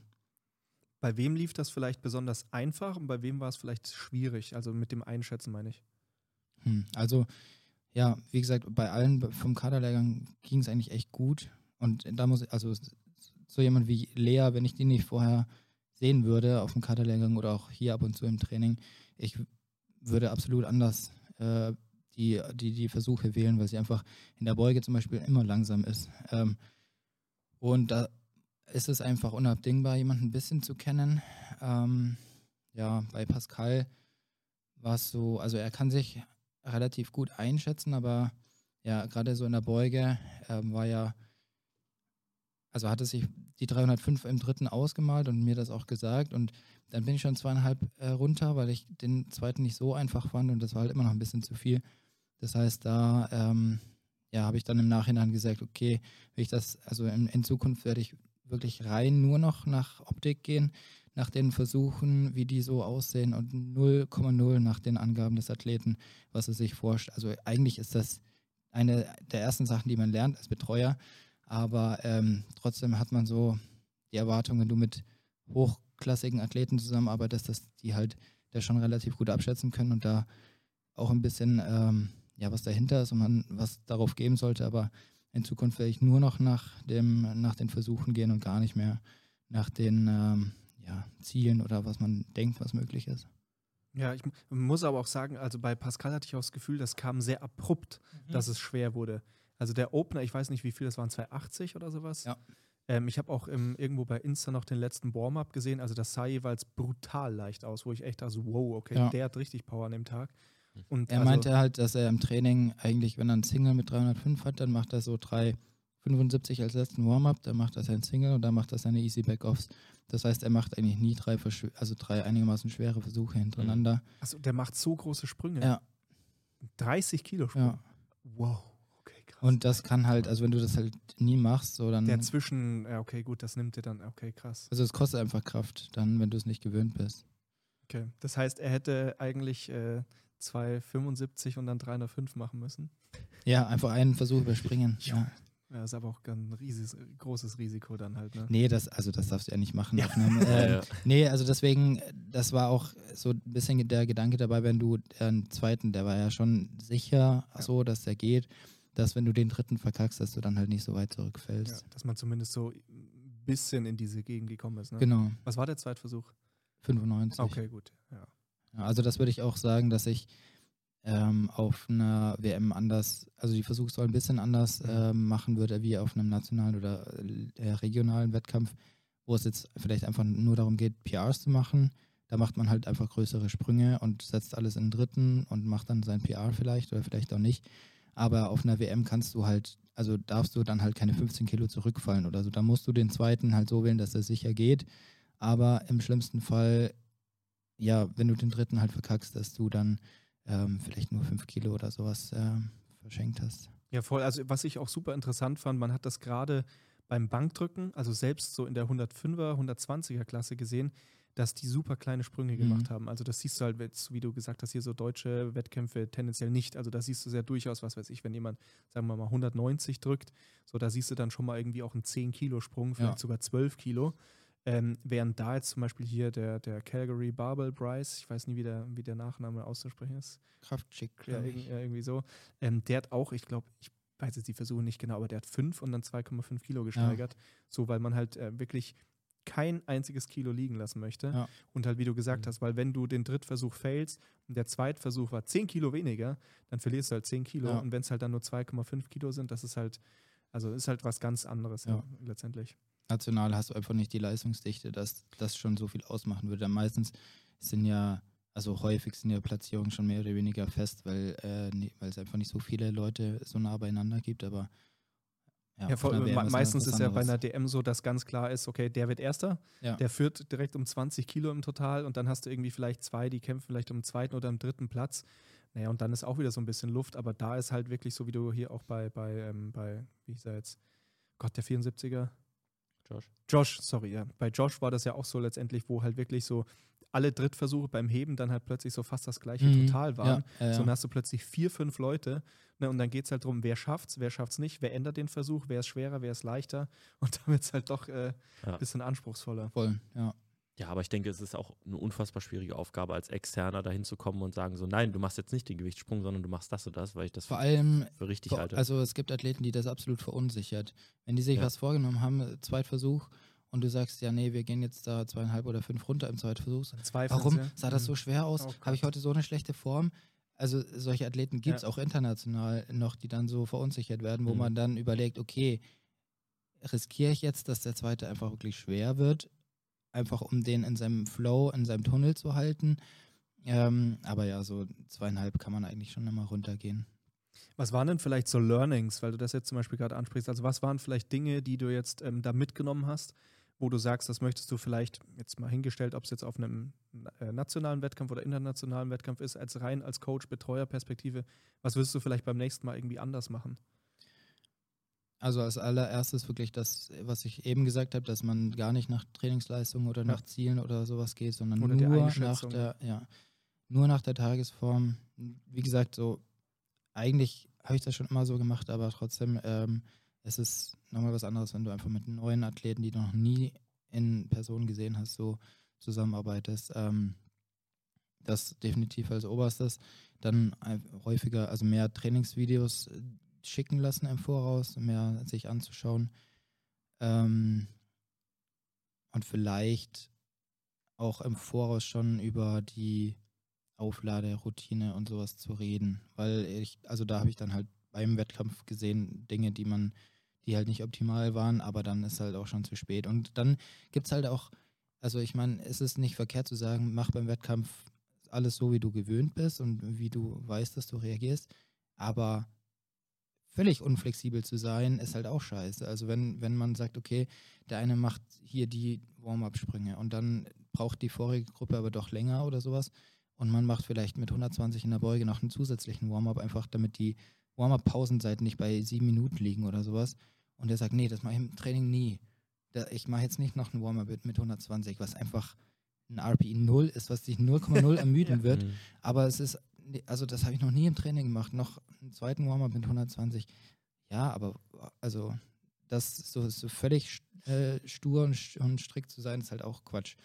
Ähm, ja, voll, also ich meine, selbst als hier, ich meine, neulich auch in Dortmund hier auf der Landesmeisterschaft, ich meine, war es ja dann auch teilweise so, dass die Leute dann so vorgehen und dann so, seid ihr noch nicht durch vorne? Also, nee, dauert noch 20 Minuten. Also, Mhm. okay, ich habe gerade meinen letzten Warm-up gemacht. Also, ja gut, so, Ja. jetzt musst du, musst du halt überbrücken. Also, Ja. du kannst jetzt nicht hingehen und da stumpf sitzen und sagen, ja, aber ich habe mein Warm-up schon gemacht. eben. Ja, willst du jetzt 20 Minuten warten?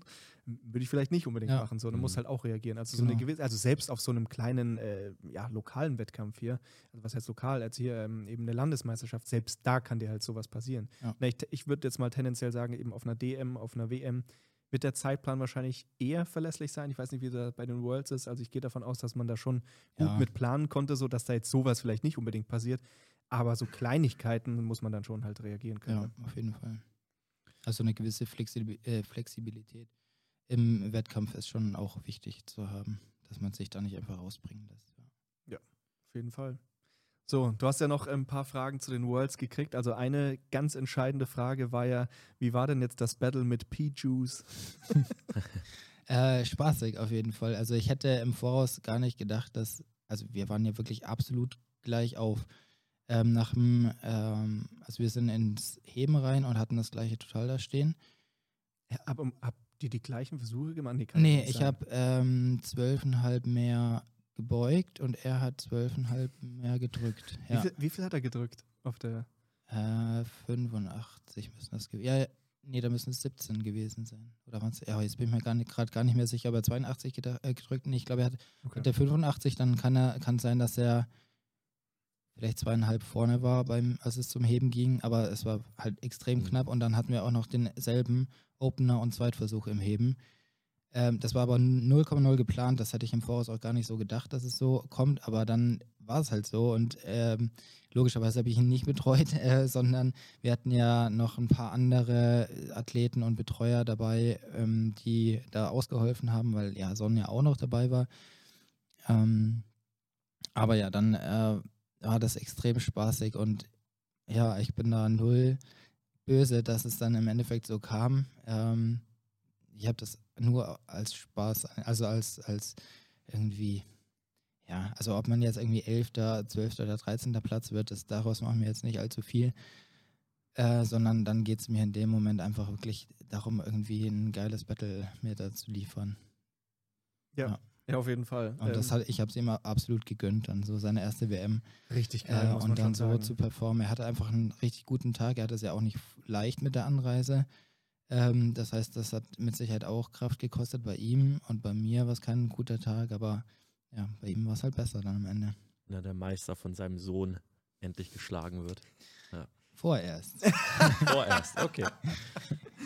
Äh, Warte, bis ich einen guten Tag okay. Ja. Wa- wann, wann drückt Pius 200? Nächstes Jahr. Okay. Also Pius, du hast es gehört. Äh, Im. Training drückt er das dieses Ja, Jahr ja, schon, aber er ist im Wettkampf meistens eigentlich immer ein bisschen schwächer als im Training. Was war das Schwerste, was er im Training mal gedrückt hat? 190. Waren es nicht sogar schon mal mehr? Ich hatte das fast im Kopf, dass es schon mal mehr war. Oder ich verwechsel Ich glaube, also ich glaube, er hat 190 gedrückt und dann ist er auf 200 gesprungen, was an dem Tag einfach nicht drin war. Normale aber Steigerung an dem Tag halt, ne? wären Ja. 95 wären da wahrscheinlich da gewesen, aber ich glaube, die hat er nicht gemacht. Also die hat er Okay. nicht Ja, ja. versucht. So. Ja. Direkt Krass. alles auf eine Karte. Ja. Ja. Okay. Energiesparen letztendlich. Ähm, ja, ich meine, ein, ein Thema war ja noch so vielleicht so ein bisschen das Thema Versuchsauswahl. Ich meine, wir haben ja schon so ein bisschen, äh, bisschen das Ganze ähm, angeschnitten. Ähm, was sagt denn die Zeit? Eine Stunde 20. So echt? Sind schon echt, echt gut fortgeschritten. Wow, hätte ich Ja, gar nicht nicht gemerkt, erwartet. nee. Das äh, ging, jetzt echt, äh, ging jetzt echt flott. Ähm, ja, f- vielleicht wollen wir, wollen wir du darüber mal abschließen? Machen Ja, wir gerne genau, dann gehen wir, gehen wir vielleicht Versuchswahl. nochmal so ein bisschen auf das Thema ein. Vielleicht müssen wir irgendwann einfach eine zweite Folge machen, dann nochmal über Gerne. Ja. andere Themen sprechen. Aber lass uns so ein bisschen über das Thema Versuchsauswahl sprechen, weil ich muss auch sagen, jetzt beispielsweise hier die letzten Wettkämpfe, wo ich war, hier auch im Big Bullfight, äh, jetzt die Landesmeisterschaft oder auch in Hessen und so weiter. Also ich würde sagen, insgesamt ist das ähm, Niveau, was jetzt zur Versuchsauswahl angeht, dass man sieht, zumindest okay oder gut, aber teilweise sieht man echt wilde Sachen. Ähm, deswegen lass uns vielleicht mal auf so diesem normalen Niveau vielleicht erstmal so ein Mhm. bisschen quatschen. Was wären da vielleicht so Empfehlungen, die du geben kannst oder auch vielleicht so deine Herangehensweise? Ja? Also du hast jetzt eben jemanden, den du betreust. Was wird da so gemacht, was Versuchsauswahl angeht? Also wenn ich den selber coache, dann, äh, also ich plane schon auch Singles im, im Peking, das macht ja auch nicht jeder. Ähm, ich bin, also ich sehe die Singles auch wirklich einfach nur so zum Üben äh, und mache die jetzt nicht ultra schwer.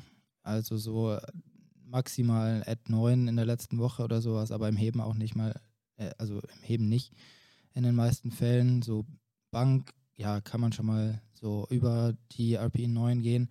Beuge bleibt meistens so bei 8,5 und Heben, oder ja, vielleicht auch mal eine at 9 und Heben dann so 8,5. Äh, und das peile ich dann immer so als Zweitversuch an, ganz grob im Wettkampf, weil das weiß man, dass man kann. Wenn jetzt einer nicht ultra krass cuttet oder sonst irgendwie äh, sonst irgendwelche Faktoren da reinspielen, dann weiß man, dass man das kann.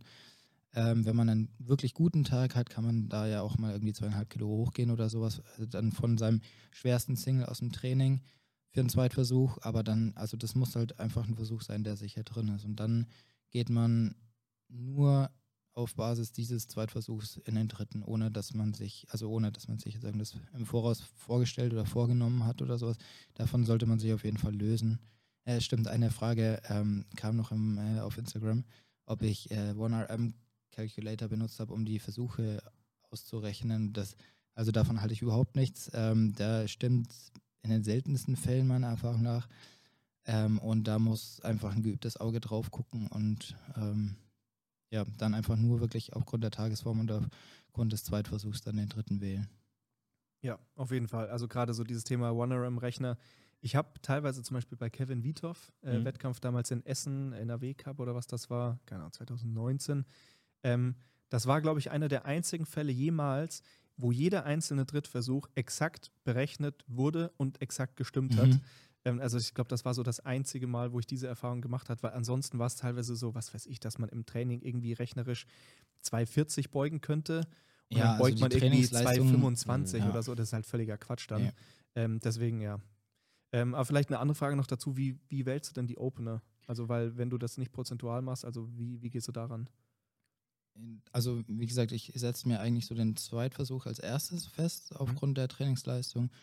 Und dann setze ich den Opener entsprechend so, oh ja, prozentual kann ich es dir jetzt gar nicht so sagen, so bei den meisten, die so zwischen 180 und 240 in der Beuge zum Beispiel liegen, würde ich dann zwischen 10 und 15 Kilo runtergehen. So, mm. Ich mag es ganz gerne, den, den ersten Sprung ein bisschen größer zu machen, einfach um sich Kraft zu sparen und um den ersten sicher reinzukriegen. Dann beugt man halt im äh, Zweifelsfall auch mal noch ein bisschen tiefer als nötig im Opener, einfach um das so wegzuhaben. Da ist man im Wettkampf, dann ähm, hat man da keine Kraft verschwendet, aber da muss man, also das ist auch ein bisschen athletenabhängig. Wenn jemand einfach nicht mit einem großen Sprung klarkommt, dann macht man es halt nicht so. Aber im, im Optimalfall äh, sollte der Opener schon noch so ein halbes Warm-up eigentlich sein. Und also so, wie wenn du jetzt dir den Zweitversuch als Trainingssingle ähm, hast, also da, als, als Top-Single im Training und du wärmst dich halt darauf, äh, daraufhin auf. So, und so mhm. wie der letzte Warm-Up-Satz vor so einem ähm, Single sollte dann auch der Warm-Up sein. Ja, voll. Also gerade das finde ich ist auch ein super schöner ähm, oder ein gutes Beispiel, was so Thema Praxis und Theorie angeht. Ja, weil klar, man kann das Ganze berechnen und das wird auch häufig auch super stimmig sein und sinnvoll sein. Aber jetzt gerade, wie du gesagt hast, wenn du jetzt zum Beispiel sagst, okay, manche Leute sind einfach sehr große Sprünge gewohnt, ähm, so dann, dann kann man sich halt auch daran richten. Also ich kenne auch Leute, die teilweise beim Heben, wenn man halt so, ich sag mal, über 270 hebt, ähm, halt entsprechend jetzt nicht einen 10-Kilo-Sprung äh, macht, sondern halt durchaus mal 20 oder ja. vielleicht sogar 30 Absolut, Kilo ja. springt. So, und dann, und dann macht es halt auch keinen Sinn, dann hinzugehen und sagen, nein, wir machen Opener 260, Zweitversuch 270 oder so, sondern ja. kannst halt mhm. locker 250, 275 und keine Ahnung, dann 295 oder was auch immer machen. Genau. Also das kostet, also gerade Heben kostet einfach Kraft, so wenn du schon einen schweren Zweitversuch hast. Also wenn der Zweitversuch schon schwer aussieht, dann, dann weißt du, okay, mit einer anderen Versuchswahl hätte ich im dritten mindestens fünf Kilo mehr heben können, weil der zweite einfach schon so Kraft für den dritten kostet. Ähm, das ja, kommt halt auch wieder so ein bisschen auf Taktik dann beim Heben drauf an, aber ja, gerade da finde ich auch größere Sprünge gut, vor allem dann vom ersten zum zweiten. Ja, auf jeden Fall. Und was ich auch noch äh, ganz spannend finde, ähm, Gibt es irgendwelche Unterschiede jetzt so bei den Frauen? Also ich sag mal, gerade jetzt vielleicht, wenn man eher, ich sag mal, im nicht so super fortgeschrittenen Bereich ist, ähm, wie man da so an die Versuchsauswahl rangeht, weil ich sehe teilweise zwei Extremfälle sozusagen von Typen, wenn man so möchte. Ähm, zum einen diejenigen, die ähm, panische Angst haben und ganz, ganz, ganz leichte Opener wollen. Mhm. Und dann ist so ein bisschen das Problem, sagen wir mal theoretisch, eine Person möchte keine Ahnung, sagen wir mal 110 Kilo beugen beispielsweise. Und die Person traut sich dann zum Beispiel nicht zu 100 als Opener zu machen, sondern die will dann unbedingt irgendwie 90 mhm. oder so.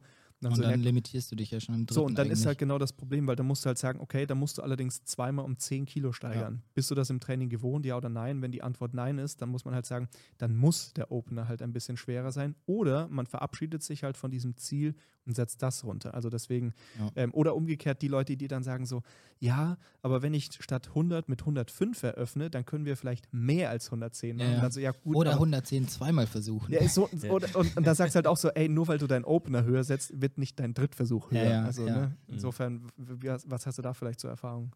Also jetzt für Frauen generell so ein paar Sachen. Einerseits weiß ich nicht, ob es an also bei mir die meisten Männer holen so aus einem guten Peaking zwischen 4 und 6 Prozent so raus eigentlich. So von Trainingsleistung zu Wettkampfleistung. Wenn es gut funktioniert, also meine schwerste Beuge war ja zum Beispiel äh, 2,55 im Training und dann 2,70 mit ein bisschen Luft im Wettkampf. So das würde ich als optimales Peaking bezeichnen. Das ist auf jeden Fall gut, ja. Ähm, und bei Frauen funktioniert das meiner Erfahrung nach nicht so gut. Ähm, also die, ja, also vielleicht habe ich auch da noch nicht das perfekte Peaking-Protokoll gefunden, aber generell ähm, holen die Frauen da bei mir ein bisschen weniger raus als Männer, so aus einem, aus einem Peaking und Taper. Das heißt, da würde ich den Zweitversuch höchstens so schwer wie den schwersten Single im Training ansetzen, vielleicht sogar ein bisschen niedriger, weil wenn du, ja, sag mal, 110 Beuge so als schwersten ähm, Trainingssingle, dann macht die vielleicht 112 auf dem Wettkampf oder sowas. Ja, ähm, und dann würde ich jetzt nicht 110 als Zweitversuch ansetzen. Ähm, ja, das einerseits also nicht so viel Plus erwarten im Wettkampf und andererseits ähm, ermüden Frauen einfach weniger schnell als Männer. Das heißt vielleicht mehr Warm-ups, also kann gut sein ähm, und auch generell ein bisschen kleinere Sprünge. Also das kostet einfach die nicht so, nicht so viel Kraft wie einen st starken Mann, der dir 250 oder so beugt. Ja, voll, auf jeden Fall. Und ein, äh, wie, wie, siehst du das mit äh, ähm, Versuchsauswahl beim Bankdrücken?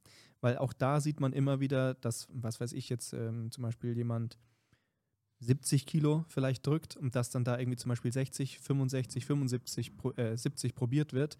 Und dann ist zum Beispiel 65 noch sehr, sehr leicht und dann sind 70 aus, aus dem Nichts plötzlich mhm. halt nicht mehr drin. Ja, also 5 Kilo auf der Bank können echt viel ausmachen, das unterschätzen viele. Exakt. Ja. Äh, also da würde ich auch fast nie mehr als 5 Kilo springen, auch bei stärkeren, also ja, dann so, wenn es über 200 geht schon, aber ähm, bei der Bank äh, das ermüdet aber halt auch nicht so stark. Also da kannst du kleinere Sprünge machen, da kannst du auch nicht so viel aus einem Peaking holen. Wenn du da 180 im Training gedrückt hast, dann wirst du keine 190 im Wettkampf drücken.